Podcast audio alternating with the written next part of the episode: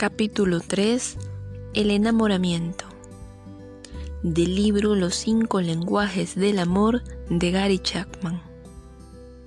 Ella se presentó en mi oficina sin ninguna cita previa y preguntó a mi secretaria si podía verme por cinco minutos. Había conocido a Janice durante 18 años, tenía 36 y nunca se había casado. Había estado con varios hombres, con uno por seis años, con otro por tres y con varios más por periodos cortos. De tiempo en tiempo me había pedido citas para tratar de algunas dificultad, en particular con alguna de sus relaciones. Era por naturaleza una persona disciplinada, consciente, organizada, cuidadosa y afectuosa. Presentarse en mi oficina sin ser anunciada era algo que no estaba de acuerdo con su manera de ser. Pensé, debe estar en alguna crisis terrible para venir sin haber hecho una cita previamente. Le dije a mi secretaria que la dejara pasar. Cuando entró, esperé verla romper en llanto y contarme una trágica historia tan pronto se cerrara la puerta. En vez de eso, virtualmente se deslizó en mi oficina radiante de emoción. ¿Cómo estás ahora, Yanis? le pregunté. Maravillosamente bien, me contestó. Nunca he estado mejor en mi vida. Me voy a casar. ¿Verdad? Dije realmente, sorprendido. ¿Con quién y cuándo? Con David, exclamó, en septiembre. Es emocionante. ¿Qué tiempo hace que lo conoces? tres semanas. Sé que es una locura, doctor Chapman. Después de todas las personas que he conocido y de todas las veces que he estado cerca de casarme, yo misma no puedo creerlo, pero sé que David es el hombre para mí. Desde la primera cita lo supimos los dos. Por supuesto no hablábamos de esto la primera noche, pero una semana después él me propuso matrimonio. Sabía que me lo iba a proponer y sabía que le iba a decir que sí. Nunca me he sentido así antes. Usted conoce las relaciones que he tenido durante estos años y los conflictos que he sufrido. En cada relación fallaba algo. Nunca me sentí en paz pensando en casarme con alguno de ellos, pero sé que David es el hombre. Yanis se mecía en su silla, riéndose entrecortadamente mientras agregaba, Sé que es una locura, pero estoy tan feliz. Nunca he sentido esa felicidad en mi vida. ¿Qué es lo que le había pasado a Yanis? ¿Se había enamorado? En su mente, David es el hombre más maravilloso que ella ha conocido jamás. Es perfecto en todo. ¿Será el marido ideal? Ella piensa en él de día y noche. El hecho de que David haya sido casado dos veces antes, que tenga tres hijos y que haya tenido tres empleos el año pasado es algo trivial para Yanis. Ella es feliz y está convencida de que va a ser feliz para siempre con David. Ella está enamorada. La mayoría de nosotros entramos al matrimonio por el camino de esta experiencia de enamoramiento, conocemos a alguien cuyas características físicas y rasgos de la personalidad producen suficiente choque eléctrico para activar nuestro sistema amoroso de alarma. Suena la alarma y ponemos en acción el proceso de llegar a conocer a la persona. El primer paso puede ser compartir una hamburguesa o un bistec, dependiendo de nuestro presupuesto, pero nuestro verdadero interés no está en la comida. Estamos en una búsqueda para descubrir el amor. ¿Podría ese sentimiento cálido y estremecedor que hay en mi interior ser lo que busco? A veces perdemos ese estremecimiento en la primera cita, descubrimos que ella tiene costumbres que no te agradan y el estremecimiento cambia en estupor. No queremos más hamburguesas con ella. Otras veces, sin embargo, los estremecimientos son más fuertes después de la hamburguesa que antes. Hacemos arreglos para unos cuantos momentos más juntos y pronto el nivel de intensidad ha aumentado hasta el punto en que nos encontramos diciendo, creo que estoy enamorado. Con el tiempo, estamos convencidos de que esto es lo verdadero y así se lo declaramos al otro, esperando que el sentimiento sea recíproco. Si no lo es, el asunto se enfría un poco o redoblamos nuestros esfuerzos para impresionar y con el tiempo ganamos el amor de la persona que amamos. Cuando es recíproco, hablamos enseguida de matrimonio, porque todos están de acuerdo en que estar enamorado es la base fundamental para un buen matrimonio. En su apogeo, la experiencia de estar enamorados es eufórica, estamos emocionalmente obsesionados el uno con el otro. Nos acostamos pensando en el otro. Cuando nos levantamos, esa persona es el primer pensamiento en nuestras mentes. Anhelamos estar juntos, pasar el tiempo juntos es como jugar en la antesala del cielo. Cuando nos tomamos de la mano, parece que nuestra sangre fluye Podríamos besarnos eternamente si no tuviéramos que ir a la escuela o al trabajo. El abrazarnos nos hace soñar en el matrimonio y en el éxtasis. La persona que está enamorada tiene la ilusión de que su amado o amada es perfecto. Su madre puede ver las imperfecciones que tiene, pero él no. Su madre le dice, querido, ¿Has pensado que ella ha estado bajo cuidado psiquiátrico por cinco años? Pero él replica, pero madre, déjame hablar, eso fue hace tres meses ya. Sus amigos también pueden ver sus defectos, pero probablemente no le digan nada a menos que él les pregunte, lo cual él no lo hará porque en su mente ella es perfecta y lo que otros piensen no le importa.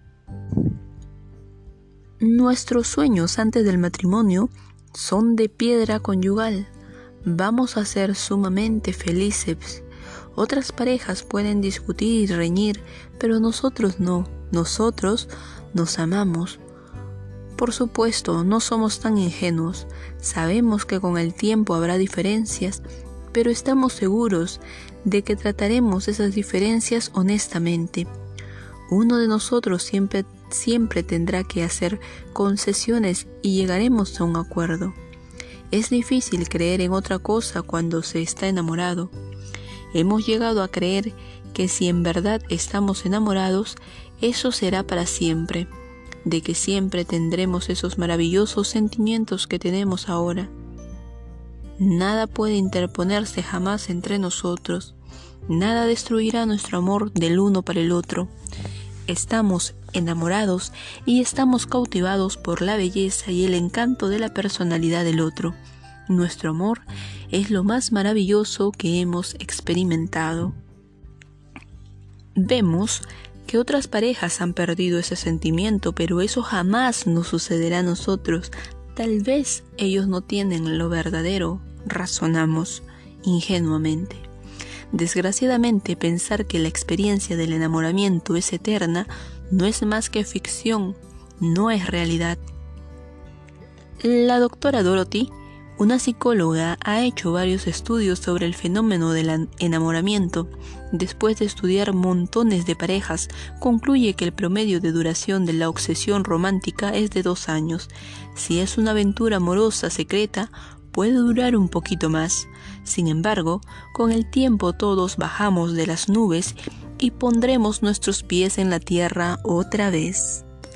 Tenemos los ojos abiertos y vemos las imperfecciones de la otra persona. Reconocemos que algunos de los rasgos de su personalidad son en verdad irritantes. Sus patrones de conducta son fastidiosos. Él ahora puede resentirse y enojarse, tal vez hasta tener palabras duras y críticas. Esos pequeños rasgos que pasábamos por alto cuando estábamos enamorados ahora son montañas gigantescas. Nos acordamos de las palabras de la madre y nos preguntamos, ¿cómo pude haber sido tan tonto? Bienvenido al mundo real del matrimonio, donde siempre hay caballos bellos cabellos en el lavado y pequeñas manchas blancas sobre el espejo donde se discute por la forma en que se gasta el papel higiénico y por si la tapa del inodoro debe estar abierta o cerrado. Es un mundo de en donde los zapatos no caminan solo hasta el ropero y los cajones de la cómoda no se cierran por sí mismos, donde a las chaquetas no les gusta colgarse ni las medias se meten en una lavadora cuando están funcionando. En este mundo, una mirada puede herir y una palabra puede destrozar. Los amantes íntimos se convierten en enemigos y el matrimonio es un campo de batalla. ¿Qué pasó con la experiencia del enamoramiento? Tal vez fue una ilusión que nos engañó para que firmáramos nuestros nombres sobre el formulario matrimonial, para bien o para mal. No se sorprendan de que tantos lleguen a maldecir el matrimonio. Y al cónyuge que una vez amaron. Después de todo, si fuimos engañados tenemos el derecho de enojarnos. ¿Tuvimos realmente lo verdadero? Pienso que sí, el problema fue información errónea. La mala información fue la idea de que la obsesión del enamoramiento duraría para siempre. Debíamos haber sabido mejor. Una observación fortuita nos hubiera enseñado que si las personas permanecieran obsesionadas, todos estaríamos en serias dificultades. Las ondas del impacto harían tambalear los negocios, la industria, la iglesia, la educación y el resto de la sociedad. ¿Por qué? Porque las personas que están enamoradas pierden interés en otros asuntos. Por eso lo llamamos obsesión. El estudiante universitario que pone su cabeza sobre sus rodillas, enamorado, ve bajar sus calificaciones. Es difícil estudiar cuando se está enamorado. Mañana tienes un examen sobre la guerra de 1812, pero ¿a quién le importa la guerra de 1812 cuando estás enamorado? Todo lo demás parece sin importancia.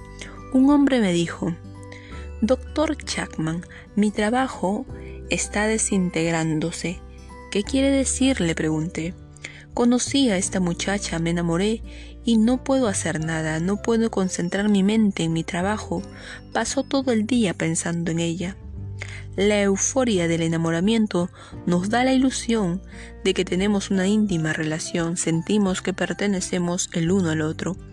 Pensamos que podemos vencer todos los problemas, nos sentimos altruistas hacia el otro. Como dijo un joven en relación con su enamorada, no puedo concebir que yo haga nada que la pueda herir. Mi único deseo es hacerla feliz. Haría lo que quiera porque sea feliz.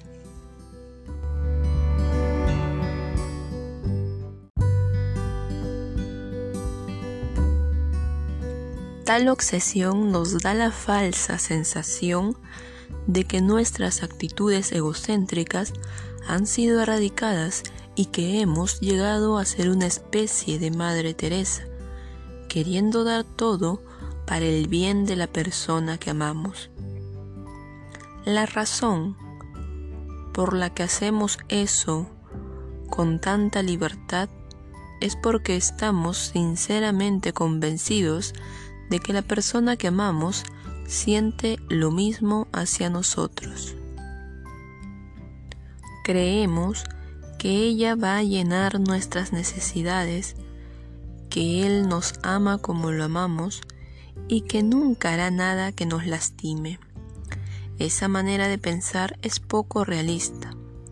No es que no seamos sinceros en lo que pensamos y sentimos, sino que no somos realistas, no contamos con la realidad de la naturaleza humana.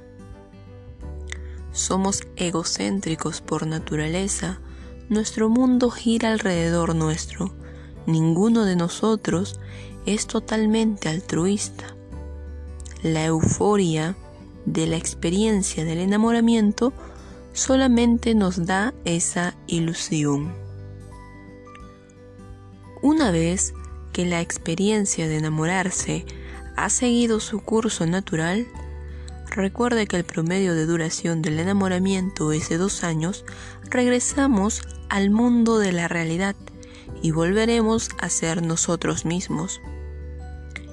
Él expresará sus deseos, pero sus deseos serán diferentes de los de ella. Él desea sexo, pero ella está demasiado cansada. Él quiere comprar un auto nuevo, pero ella dice, eso es absurdo. Ella quiere visitar a sus padres, pero él dice, no me gusta pasar mucho tiempo con tu familia.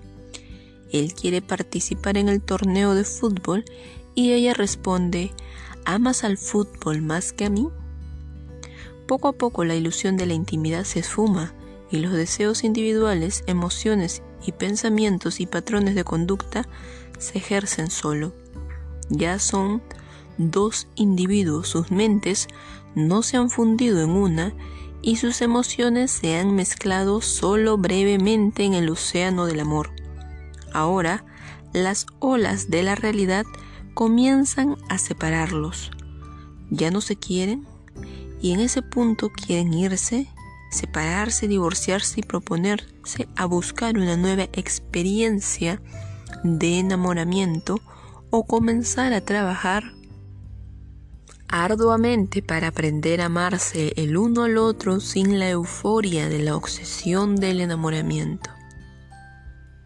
La experiencia del enamoramiento no se centra en nuestro propio crecimiento ni en el crecimiento y desarrollo de la otra persona, más bien nos da el sentido de que hemos llegado a un punto.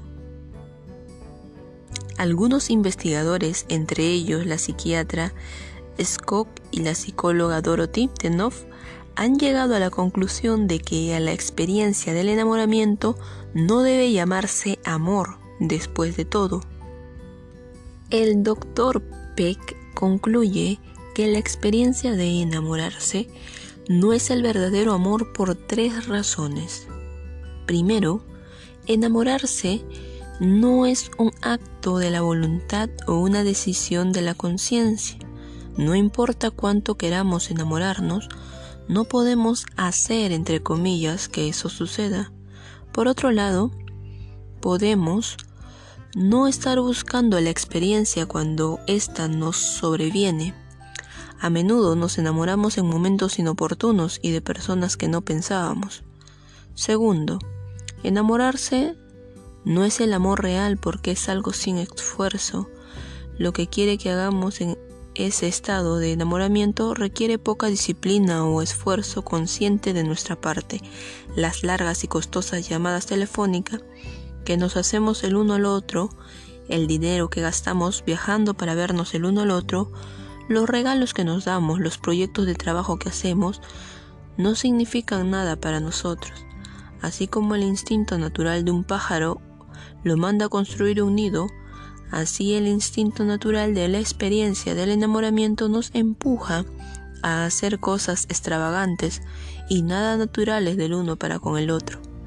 Tercero, el que está enamorado no está genuinamente interesado en fomentar el crecimiento personal del otro. Si tenemos algún propósito en mente cuando nos enamoramos, es acabar con nuestra propia soledad y posiblemente asegurar este resultado por medio del matrimonio. La experiencia del enamoramiento no se centra en nuestro propio crecimiento ni en el crecimiento ni desarrollo de la otra persona, más bien nos da el sentido de que hemos llegado a un punto y que no necesitamos crecer más. Estamos en el apogeo de la felicidad de la vida y nuestro único deseo es permanecer allí. Ciertamente, la persona amada no necesita crecer porque es perfecta, simplemente esperamos que permanezca así. Si el enamorarse no es verdadero amor, entonces, ¿qué es? El doctor Peck concluye que es un componente instintivo genéticamente determinado de acoplamiento de la conducta. En otras palabras, la caída temporal de las fronteras del ego, que es lo que constituye enamorarse, es una respuesta estereotipada de los seres humanos a una configuración del impulso sexual interno y el estímulo sexual externo, lo que sirve para incrementar la probabilidad de apareamiento sexual a fin de asegurar la supervivencia de la especie. Sea que estemos o no de acuerdo con esta conclusión, los que nos hemos enamorado y hemos salido de esa condición probablemente estemos de acuerdo en que esa experiencia nos catapulta a la órbita emocional como ninguna otra que hayamos experimentado. Trata de desengranar nuestra capacidad de razonamiento y a menudo nos encontramos haciendo o diciendo cosas que nunca hubiéramos hecho o dicho en momentos más sobrios. En realidad, cuando descendemos de la obsesión emocional, nos preguntamos a menudo por qué hicimos esas cosas. Cuando bajan las olas de la emoción y regresamos al mundo real donde nuestras diferencias se aclaran, ¿cuántos de nosotros nos hemos preguntado por qué nos casamos? No, no nos ponemos de acuerdo en nada, sin embargo, en la cúspide del enamoramiento pensábamos que estábamos de acuerdo en todo, al menos en todo lo que era importante. No significa eso que habiendo caído en la trampa del matrimonio por la ilusión de estar enamorados, nos enfrentamos ahora con dos opciones. Uno, estamos destinados a una vida de miseria con nuestro cónyuge o dos, debemos saltar del barco y probar de nuevo. Nuestra generación ha optado por la última, mientras que la pasada generación a menudo escogía la primera. Antes de concluir automáticamente de que hemos hecho la mejor decisión, tal vez debamos examinar los datos. Al presente en Estados Unidos, 40% de los matrimonios casados en primeras nupcias terminan en divorcio, 60% de los realizados en segundas nupcias y 75% de aquellos realizados en terceras terminan de la misma manera. Aparentemente, la posibilidad de un matrimonio más feliz la segunda y la tercera vez no es muy remota. Las investigaciones parecen demostrar que hay una tercera y mejor alternativa. Podemos reconocer la experiencia del enamoramiento sencillamente por lo que es, una subida emocional temporal, y procurar encontrar el verdadero amor con nuestro cónyuge. Esta segunda clase de amor es emocional, por naturaleza, pero no obsesivo. Es un amor que junta a la razón y a la emoción, involucra un acto de la voluntad y requiere disciplina, mientras que reconoce la necesidad del crecimiento personal.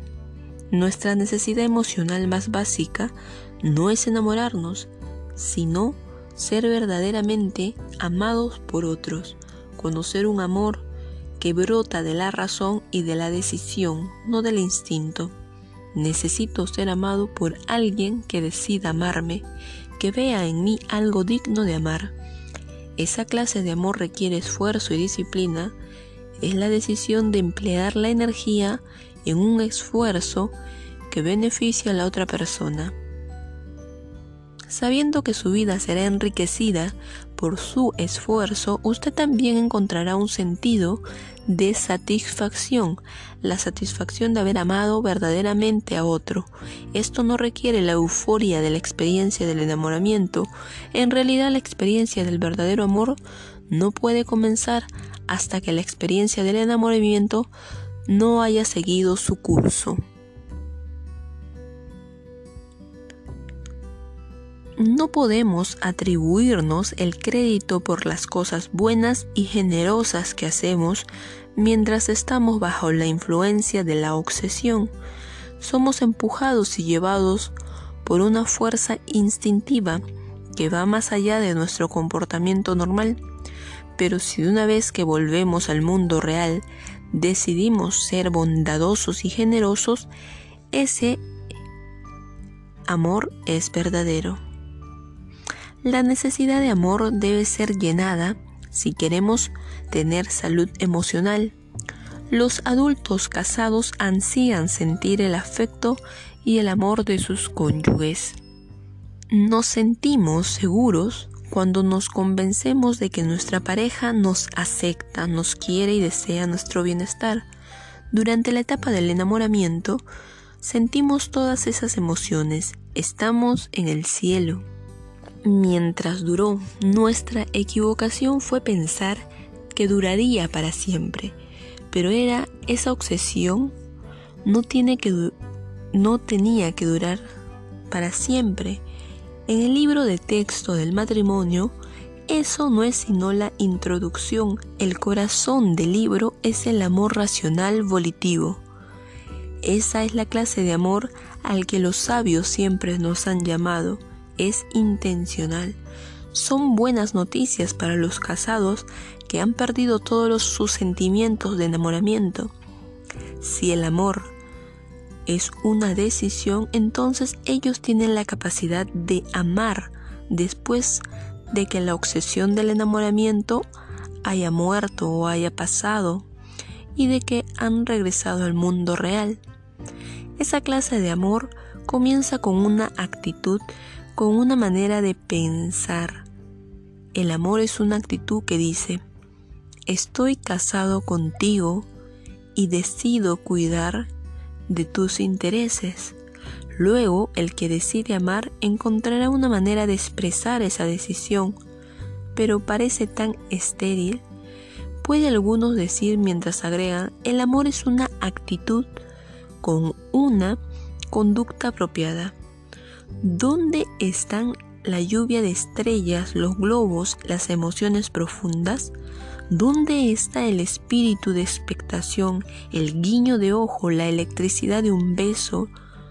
¿Qué pasa con la seguridad emocional de saber que soy el número uno de su mente? Sobre eso trata este libro cómo llenamos la necesidad profunda de sentirnos amados que cada uno de nosotros tenemos.